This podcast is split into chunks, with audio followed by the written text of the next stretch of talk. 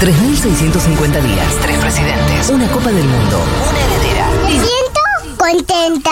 y un equipo que se abraza hace 10 años. Seguro la Habana. Futurock FM.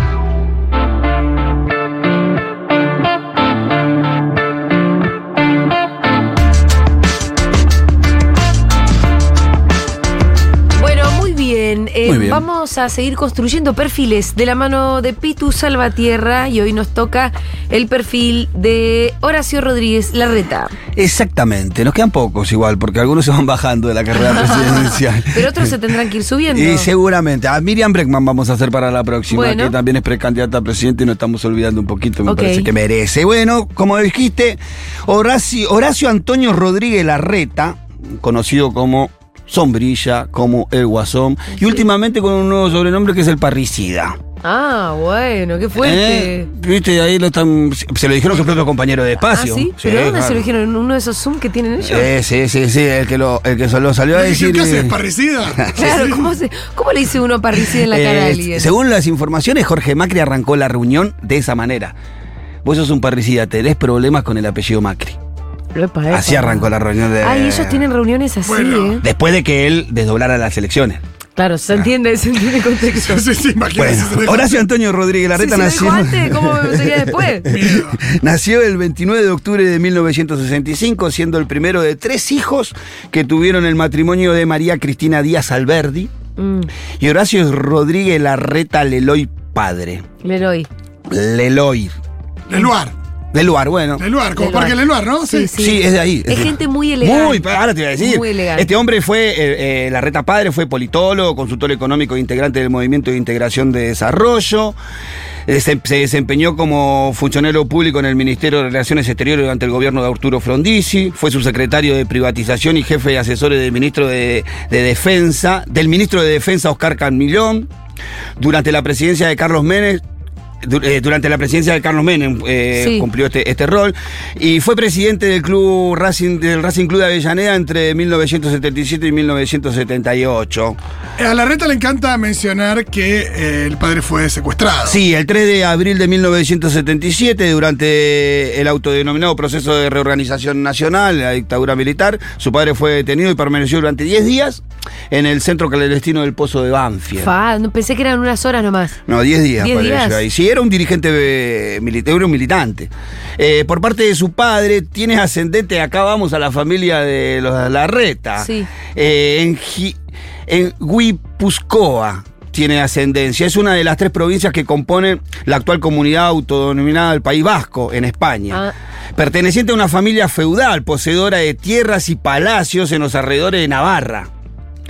Su tío es el actor Agustín Larreta. Él es viñeto de Rodríguez Larreta, canciller y ministro del Interior de los presidentes Manuel Quintana y José Figueroa Alcorta, y de Antonio Lolear, Le- Leluar. Sí. Y Antonio Leluar, que acá dice, proyector de la residencia Leluar y antiguo propietario de lo que hoy es actualmente el barrio Parque Leluar. Claro. Eh, uy, pará, se me, se me- Así, se me una, todo una, un linaje, ¿no? Sí, olvídate. Para que se me, se me- ahí estamos. Eh, su familia asciende, bueno, a, a- a- a grandes, a los cinco años, perdón, ahí, ahí seguimos, a los cinco años fue diagnosticado con un temblor esencial, que viste que en un momento se decía que tenía Ah, Parkinson. sí. No es Parkinson, es un trastorno del sistema nervioso que si bien eh, tiene la- las mismas, parecieran los mismos síntomas del Parkinson en cuanto al tembleo, no es Sí. Parkinson, él puede, está en uso de todas sus facultades, nada y no más es degenerativa, es algo no es que tiene desde que degenerativa, por chiquito y es un temblor. Bueno, en el año 2000 contrajo matrimonio con la organizadora de eventos Bárbara 10. Pueden ver, eh, no sé si ya está De la serie Benítez. donde Celeste Cid hace Bárbara- Bárbara 10 Ay, no te puedo en Star. Plus. No sé si ya está, se llama Planners. Tenemos que hablar de eso con Lu Miranda. De quien se separó eh, en el año 2020. Con ella tuvo dos hijas, Paloma y Serena. Eh, después en el año 2022 eh, se pone en pareja con Milagros Mailín. Sí. Supimos todo eso. Parece que la había dejado embarazada antes, hay que decirlo también. Sí. Eh, ¿Qué te parece eso? habría, habría, el dato del pitu de viernes. Secretaria- Sí, sí, sí. eh, mezclamos un poquito. Se, se coló un poquito el viernes. Secretaria, eh, es- ella es secretaria de Bienestar eh, Integral del Ministerio de Salud de la Ciudad de Buenos Aires. No sé si tendrá los. Y es una Barbie. Ujú.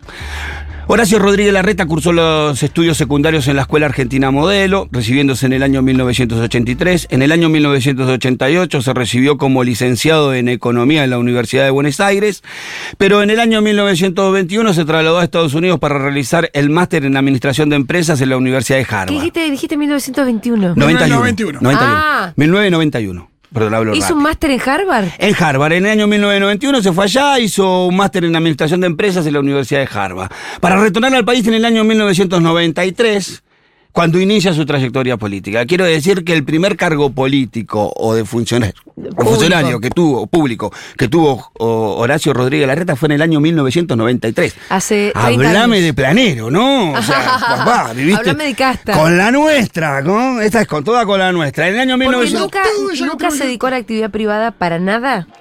Yo te voy a leer todos los cargos que tiene y no. no. Tiene lance actividad. virgen en cuanto a cosas. Igual debe tener todos los aportes, son 30 años. Los aportes los debe tener. Sí, claro. En el año- trabajó en el Estado. En el año 1993 regresó a la Argentina y comenzó a desempeñarse como funcionario público, estando a cargo de la atención de los inversores extranjeros de la Subsecretaría de Inversiones del Ministerio de Economía, que en ese momento estaba a cargo de Domingo Cavallo. En el año 1995 fue nombrado gerente general de la Administración Nacional de Seguridad Social, de la ANSES, y ahí arranca a mostrar su- sus cualidades. En su gestión, en la ANSES, aplicó la segunda reforma del Estado reduciendo la planta en 978 agentes, lo que significó un ajuste del 14% en su presupuesto anual y así logró las metas fiscales en el año 1996. quiero- Ajustando, quiero- ajustando. Pensemos en cómo está redactado este dato. Porque esto que es eh, que Wiki, Wikipedia. Es parte de Wikipedia. No, sí. porque pensá que Wikipedia le ingresa, nada, el equipo de la reta. Y sí. Entonces ahí, de alguna manera, lo que quieren destacar es como él echó un montón de gente para em, Reducir ah, el déficit. reducir el déficit, pero como se lo anota como un poroto. Y No que no, podría no. haber estado escrito por alguien como diciendo a no- 978 compañeros. Bueno, pero Sí. por eso nosotros lo reinterpretamos, ajustó y es una Pero- tendencia de la reta en Por su más que, lógica. viste que Wiki termina, yo banco muchísimo Wikipedia, Sí, termina siendo un promedio más Sí, o de menos todo. objetivo de los datos. Sí, ¿no? igual hay datos que yo voy a corroborar y algunos son corroborables y otras no y no, los contamos porque es una largo época- lo de... Pero una bueno. época que la interna entre, entre Michetti y la reta para la Se ciudad. jugaba en Wikipedia. se jugaba en Wikipedia y, Sí. y la entrada del- de, la reta tenía cosas de, que tenía que ver con corrupción Y que lo había matado a Favaloro. y que lo había matado a favor. Ahí vamos a llegar. la reta de, punta de, de un pistola. disgusto, digamos. El 5 de mayo de 1998 fue designado su secretario de Política Social en la Secretaría de Desarrollo Social a cargo del cantante y ex gobernador de Tucumán. Palito Ortega. Ramón Palito Ortega, y posteriormente como director de Fondo Nacional de Capital Social, teniendo a su cargo el ordenamiento de la finanza de esta área. En el año 1993 eh, funda la- el grupo Sofía, desde Tank Tac. eh, Think Tank. Think Tank, creado en el año 1903 por especialistas de- en políticas de, eh, de función pública que apoyaba la precandidatura en ese momento del presidencial, eh, la precandidatura presidencial de Ortega, de Palito Ortega. Claro. Esta fundación. Entre ellos, entre los que eran miembros de la fundación se encontraba Martín Lustó, Diego Gorgal, María Eugenia Vidal, Carolina Stagne, Eugenio Bursaco, eh, Gustavo Lopetegui, entre muchos otros. Todos muy jovencitos, ¿no? Eh, sí, todo, eh, sí, en, ese- en esta era ser muy jovencitos. Claro, ¿no? claro. Eh, y empezaron a pensar en un proyecto de país desde, desde ese entonces. Sí, ellos, ellos, Sí, eh, sí. ellos, ellos desde ahí promulgaban la continuidad del modelo económico del presidente Carlos Menem, Sí. teniendo como prioridad las políticas sociales y fortalecimiento del intercambio comercial con Estados Unidos. Para las elecciones de 1999 fue jefe, fue jefe de campaña de la candidatura del vicepresidente, eh, a, vicepresidente de, de Palito Ortega, con un compañero, ¿sabés con quién era? Massa. Eh, con Sergio Wow. Massa. Es que estoy muy, muy en tema con Massa, ¿eh? Mm, ah, porque claro, vos lo tenés de Massa. yo lo tenés eh, Claro, claro, era- yo veía la, ya, ya me la Vos veía te- venir claro, que llegaba. tenés esa. Palito fue candidato a vice de Dualde, ¿no? De Dualde, Claro, claro. en el 99. Eh, y parte de la comisión social de la campaña presidencial del, eh, del, gober- del gobernador de Buenos Aires, Eduardo Dualde. Él también participó de este esquema junto a José Pampuro. Ajá. Muy rodeado de peronismo la reta hasta ahora. Hasta Sí. ahora solamente peronismo. Sí. Siendo mencionado como posible ministro de Acción Social de, de, de- de- de El- este, de este gobierno. Perdón, Peronismo haciendo- de los noventas. Por eso te iba a decir, la acotación era lo que era el peronismo en ese entonces. Sí, que sí, no se claro, parecía nada ni peronismo. Rumflis. Sí. Bueno, llega eh, la asunción del presidente Fernando de la Rúa eh, y quien decidió intervenir el programa de atención médica integral. ¿Qué es esto? El PAMI. Claro. El PAMI. Eh, quien brinda cobertura médica a los jubilados, no sabemos aquí, que tenía una deuda de 1.400, eh, 1.478 millones. La verdad que el PAMI era un desastre. El 15 de diciembre de 1999, Rodríguez Larreta fue designado como interventor en representación del Partido Justicialista, Ajá. junto a la viceministra de Desarrollo Social, Cecilia Felguera, y el médico sanitarista Ángel eh, Tonieto por el Frepaso.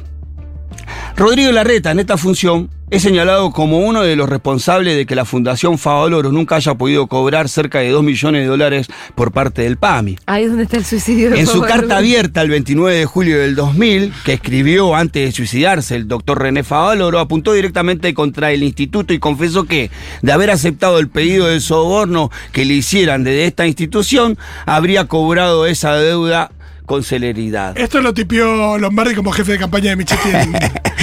Pero es verdad, y acá lo tenemos a Rodríguez Larreta como designado interventor del PAMI. Justamente, un justicialista va a integrar el triunvirato en la intervención del PAMI. Se trata de Horacio Rodríguez Larreta. Para empezar, la idea me parece muy adecuada. Muestra, por un lado, la voluntad política del presidente de la Nación, el doctor de la Rúa, de darle carácter de política de Estado en esto, al incorporar gente de otros partidos. Y por el otro lado, tengo todo el apoyo del justicialismo, habiendo hablado con los principales referentes, para no solamente en, en cuanto a su aprobación, sino todos me alentaron mucho en tomar esta responsabilidad. Así que tengo mucho entusiasmo en empezar a trabajar. Qué loco escucharlo como tan asumido en la identidad justicialista, ¿no? Acá estoy viendo las imágenes de ese video. sí, sí. El que lo presentaba era Julio Ricardo en la Claro, nota. en la después, bueno, está la reta ahí. Eh, nada, Un Larreta con un poquito más de pelo, morocho.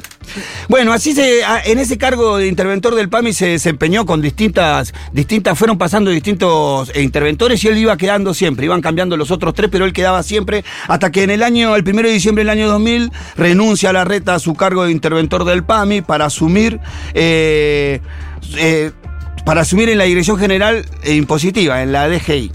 Ajá. Ahí. Lo que ahora conocemos como AFIP. Claro. Eh, asu- asume la titularidad hasta que luego de la renuncia de, de la Rúa, el, el presidente interino Adolfo Rodríguez Sá lo mantiene en su cargo Ajá. durante esos días.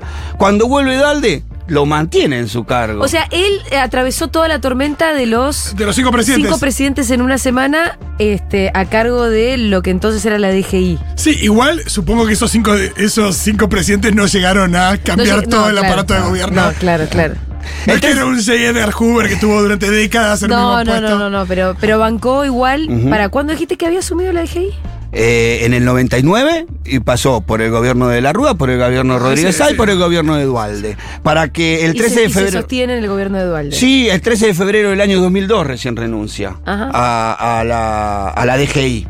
Que ya lo habían pasado a la DGI, a la Dirección General Impositiva. Sí. ¿no?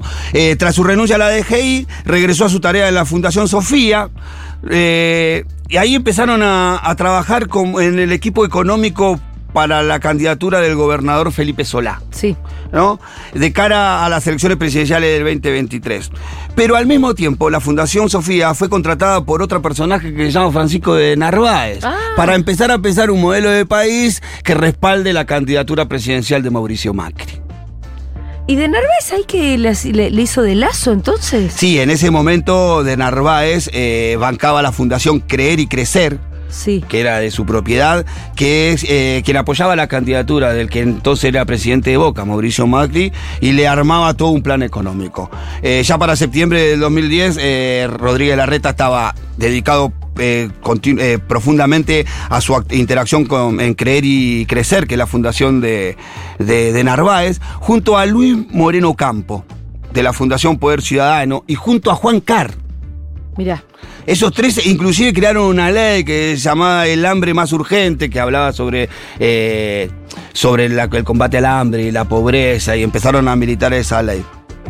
Más adelante, ya todavía en las elecciones de la ciudad del año 2003, eh, de la eh, La reta termina de pegar el salto y se convierte en acompañante de la, forma- de la fórmula a jefe de gobierno de Mauricio Macri como su jefe de gobierno. Ahí desempeñó todo su primer, em, el primer mandato de Mauricio Macri como acompañante, como jefe de gobierno. En el segundo mandato de Mauricio Macri, Macri elige a Michetti como vicejefa de gobierno y a él lo pone como jefe de, de gabinete hasta que terminó el mandato de Macri, ganando las elecciones en el 2019 para ser... eh, no, eh, Me estás confundiendo con los años, Pitu. Sí, sí, sí, perdón. Eh, no, está bien, sí. No, Sí, pero sí. de antes, ¿cuándo fue el primer? ¿Cuándo fue el primero? 2007, 2011. es- 2007, es 2011, Macri claro. En el 2000 2011, 2015 Es verdad. es Sí. Macri. Pero- Perdón, me equivoqué. Había dicho Michetti, 2003. 2003 me equivoqué. Que para mí 2007 es donde Rodríguez lo- fue, claro. Por eso, para mí es donde lo deja muy bien parado porque Larreta como jefe de gabinete tenía un perfil mucho más alto que como. como Sí, pero eso es verdad lo que dice Julia, me equivoqué en el 2007, porque en el 2013 él toma relación con Mauricio Macri, Macri va como candidato a diputado pierde. primero, pierde, él, él sigue siendo parte de su fuerza y después viene la experiencia del 2007 en donde él es... eh, Ahí donde gana la ciudad. Claro, donde gana la ciudad en el 2007, y después ya hace en el, en el, en el 2011, ya me mareé, sí, en el 2011... eh, vuelve a ganar Macri Sí. las elecciones para que él, él es jefe de gabinete de esa gestión. La verdad que como dice Fito, mostró un, con un gran conocimiento de la ciudad de Buenos Sí, Aires. él, tenía- él tenía en un perfil gestión. muy alto y. Como gran gestor, que de hecho, Sí. se- Exacto. con el repaso que está haciendo el Pitu acá, lo que te das cuenta es que de verdad cono- conoce mucho eh, cómo funciona el Estado. Ujú. Si vos, cono- si vos fuiste interventor del PAMI, tuviste el frente de la DGI en distintos gobiernos y toda esta trayectoria que le conocemos, la verdad que después ya sabés cómo funciona. Sí, cómo funciona el Estado sabe claramente, sabe, sabe Sí. gestionar la gestión de la ciudad de Buenos Aires. Es- si hay algo que, que- que le reivindican es eso, el conocimiento de la Sí. gestión y de la ciudad. En el, el año, en el, el 26 de abril del 2015, disputa una interna con Michetti, una interna muy, muy fuerte, en donde se acusaron, bueno, ahí donde dice Acá Fito, estamos las internas de las- los ingresos de Wikipedia. Claro, se, se, se, se tiraron con de todo. Sí, pero acordémonos, me acuerdo que fue una publicación de Facebook de Macri cuando decide eh, que su Apoyar. candidato Eh, bancarlo a la reta muy expresamente porque Michetti estaba ganándole, no sé, eh, 80-20. Y Macri sale y dice, mi candidato a la reta, ahí a Michetti la deja completamente aplastada y ahí, bueno, pum. Sí, no, y ahí se empieza a ver, y ahí se empieza a ver a principios de 2015, que cuando Macri hace esto, la fuerza de, la fuerza de, de que tenía Macri también. Porque hay una cosa donde él dijo, le dijo a la gente vayan a votar a, a Sí, la sí, reta sí, y la sí. gente fue y votó a la reta y después lo Sacó el, después lo- 60, sacó- el 60% de los votos de la interna ese, en ese momento Larreta. Bueno, Larreta fue jefe de gobierno en esa oportunidad, renovó eh, nuevamente para en el 2019, en este, en el 2023, quiero decir, en este año, terminaría su mandato como jefe de gobierno. Hoy es candidato a, o precandidato a presidente. Horacio Rodríguez Larreta. Exacto. ¿De qué me estás hablando? Es, el- es, es candi- es precandidato a presidente, todos quisiéramos saber cuáles son las propuestas de Larreta Sí. en materia económica, en materia social, en materia de empleo, pero está difícil, chiques. ¿Qué, sacarle un poco la vuelta? Eh, difícil, pero no imposible entender cuáles son las propuestas. Difícil, pero no, no imposible. De tanto buscar acá encontré algo que nos puede dar eh, una claridad de cómo va a combatir la inflación. O quizás no. Yo voy a bajar la inflación. ¿En cuántos pero años? No. Depende, primero, con qué inflación lleguemos a fin de año, que hoy no lo sabemos. Segundo, el comprometer una fecha, digo, es algo periodísticamente que No, suena muy ¿cuántos- bien, pero ¿Cuántos años? No, no, yo no tengo ninguna duda que vamos a bajar la inflación con un plan integral, que no es para 30 segundos, para que pongan un zócalo. Arranca, le preguntan cómo va a dejar la inflación, lo primero que dice no. Dice no, no, no sé. Claramente no tiene ni idea. Lo primero que dice no. Después dice hay que ver en qué momento eh, va a ser la inflación. No importa si la inflación sea de 100, de 150. Si vos sabés bajarla, la vas a bajar. No hace falta te- tener idea cuánto, cómo, en qué momento va a estar la inflación. Claramente me parece que no tiene mucha idea. Yo no me di por vencido y seguí buscando. Quizás podía encontrar alguna Sí. propuesta clara de cómo combatir la inflación. Y acá encontré otra, pero bueno, no sé, escuchala, a ver. Yo te garantizo, yo voy a bajar la inflación. Digo, no hay duda, es, ob- es el primer objetivo que tenemos. Hoy la gente no llega ya no a fin de mes, no llegan a fin de semana lo que nos están mirando. No les alcanza el sueldo. Cada día el sueldo que tienen vale menos. Hoy no hay precios. Vas a comprar algo, vas a los dos días, cuesta 10 veces más, el Eso doble, el triple. sabemos. Hoy los comerciantes no pueden trabajar. Venden y cuando van a reponer, reponen más caro lo que vendieron, pierden plata. Vuelven a vender, tienen que reponer más caro lo que vendieron, vuelven a perder plata. No se puede vivir así, no se puede vivir. Tenemos un plan integral, no hay una medida, hay una serie larga de medidas que estamos trabajando muy en detalle. ¿Cuáles? La Argentina no puede gastar todos los años más que lo que tenemos Horacio. y emitir con la Bueno, maquinita, hay que sí cortar con eso. Tenemos que exportar más, no puede ser que dependamos de las subidas y bajadas del tipo de cambio, todos pendientes del dólar. Argentina podría estar exportando mucho más y se acaba el problema del dólar. ¿Qué es el feminismo? Pero no entiendo si es que, que nosotros No, no, exportamos más porque no queremos. Bueno, eh, Porque él lo pregunta así, no, hay que exportar más. es muy fácil de decir Claro. también. Pero sí hay un par de claves. Primero es un diagnóstico que es que no se puede vivir así. Eso ya lo sabemos, Me querido. encanta porque el De diagnóstico de no se puede vivir así lo Sí. dice 45 millones de personas que van al supermercado todos los días. voy a comprar y siempre me alcanza Pero menos. después cuando decís hay que cortarla de gastar más de lo que tenemos, está hablando de un ajuste. Exactamente. Y cuando dice basta de hacer La eh, con, la, con la maquinita, también Baja de está, emisión. Ahí está hablando de eh, bajar la emisión y eso también es ajuste. Es ajuste. Tampoco nos queda muy claro cómo va a ser aparte de esto, ¿no? La baja de la. No, de lo la- único que lo único que se les ocurre es ajustar, Ajustar. para bajar la inflación, lo cual es un grave problema, ¿eh? Bueno, quizás no es tan claro porque la economía argentina es complicada, viste qué dinámica. Quizás en nuestras áreas podemos encontrar eh, o que tenga algún plan más concreto. Yo lo conozco al Pito y me parece que está siendo irónico. Eh, Busqué, busqué, busqué y encontré una entrevista con la filósofa contemporánea Liliana Canosa, muy profunda, Ay, en donde podemos sacar grandes conclusiones. Mira, escucha. Háblame de laburo. ejemplo. ¿Cómo va a ser? Porque acá hay un país lleno de planes, la mitad de los argentinos, pobrecitos, son víctimas, no laburan, están Para, los. para conseguir, para generar laburo. Generar hay que modernizar, laburo. hay que modernizar la legislación laboral que desde hace décadas. Hay que bajar los impuestos al trabajo. El sindicato, hay que la promover. CGT. Pero no podemos trabarnos todo porque la CGT no, está de acuerdo. Hay que hacerlo ver, igual. Yo me lo llevaría puesto, a mí me importa pero el hay que- pito, pero digo, ¿se igual. puede hacer eso? Pero por supuesto que se puede. Te acabo de dar el ejemplo del Estatuto del Docente, que es intocable. Pareciera que es ¿No intocable. te queman la rosada esta gente, Horacio? ¿Perdón? Si no te queman la rosada, si son re violentos, si no saben hacer otra cosa más que patotear, mira los camioneros, todos los no- moyanos, pero son no todos violentos. no hay que aflojarle. Quisieron, quisieron ¿Vos te bloquear. de las piedras al Congreso? Y lo hicimos igual. Viviana, otro caso que parece imposible en la ciudad que es mejorar la seguridad. Mejorar la seguridad. Hoy el conurbano está incendiado, en Santa Total. Fe es un desastre. En la ciudad de Buenos Aires, todos los delitos bajaron. Los crímenes, que es el peor delito porque es la vida Entonces de es un plan de este gobierno, los narcos, los narcos y la política, es un, es un plan del gobierno, digamos. Primero, los delitos no bajaron en la ciudad de Buenos Aires, depende de dónde lo medís. Esta semana pasada murieron seis personas en las villas del sur de la ciudad de Buenos Aires. Mirá. No salió en ningún lado, nosotros lo contábamos, murieron por hechos de inseguridad, de ajuste de cuenta entre bandas, quedaron vecinos en, en el medio de ese tiroteo. Así que depende de dónde te parás en la ciudad de Buenos Aires, la seguridad o Me la, la no seguridad. Eh, Canosa también propone llevarse por, por, Por delante al, a los al sindicalismo y demás. Y después dice, porque son violentos. Y Sí, sí, llevarse sí. por delante a hacer. Yo me lo llevaría puesta, no tengo duda, porque son violentos, dice. es tremendo. Aparte, cómo lo corre, ¿no? Como le grita en la cara directamente. Bueno, pero- "Ey, ¿qué vas a hacer? Pero ahora sí, ahora sí nos quedó, no, no nos quedó más claro. Recuérdenme nada. que fuera del aire les cuente algo que me contaron de Cano. Bueno, buenísimo. Sigo sin entender cuáles son concretamente la- el plan de la reta. Hoy está pasando un momento, yo diría, bisagra en su carrera política a del desdoblamiento de las elecciones en la ciudad de Buenos Aires y como una excepción histórica empezó a ser maltratado por los medios. Mira cómo me lo tratan en la Nación más ahora. A ver.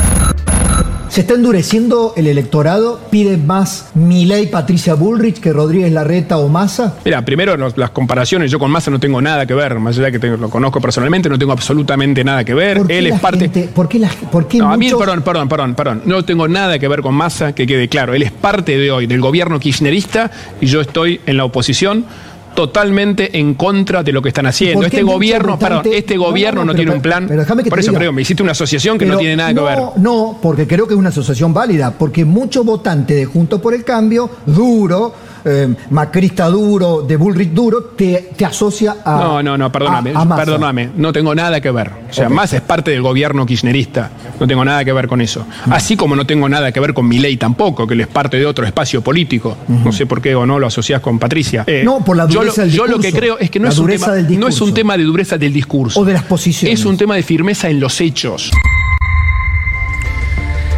¿Cómo lo, cómo lo Este- están este- tratando en el- la Nación Más? Lo están maltratando Pero, de una manera eh, que no está acostumbrado a este maltrato. No, no. No, porque con toda la pauta que puso Ahora, no se lados- niegan a los amigos, ¿no? ¿Cómo va a negar hacia masa? Sí. No se niega hacia los amigos, no sea tan guacho. la Es verdad reta. que son amigos de hace mil años. ¿sabes? Bueno, yo para ir terminando, llego a la conclusión de que la realidad es que es difícil decir lo que van a hacer realmente. La propuesta real de la reta es la misma que la de Macri. Achicar el Estado, baja del salario real, quita de subsidios, flexibilización de las leyes laborales, baja de gasto social, eliminación del ministerio, privatización, privatización de las empresas públicas. No es nada nuevo, ya lo hicieron, lo hicieron durante la dictadura, durante el menemismo, con De la Rúa y terminó en el estallido del 2001 con muertos en la calle. En fin. La reta es Macri, Macri es la reta, ambos representan los mismos grupos económicos mediáticos concentrados que manejan los hilos del país, el poder real, que solo busca conservar sus privilegios, construyendo un país para poco donde sobramos más de la mitad del pueblo. ¿Qué desilusión sería para nosotros? Para mí realmente sería una gran desilusión volver a caer en la plan de la trampa de la derecha, volver a caer en la trampa de, del neoliberalismo. Lo único que le podemos decir a aquellos que vivimos los años 90, no lo, no lo sigan, que lo va a defraudar. Bueno, gracias Pitu. Ese fue el perfil de Horacio Rodríguez Larreta. Eh, ¿Sabés algo de si era reptiliano, si es de este país? Viste que también había Sí, sí, sí. algunas sospechas sobre sus orígenes No, interplanetarios. Muy bien, ya venimos.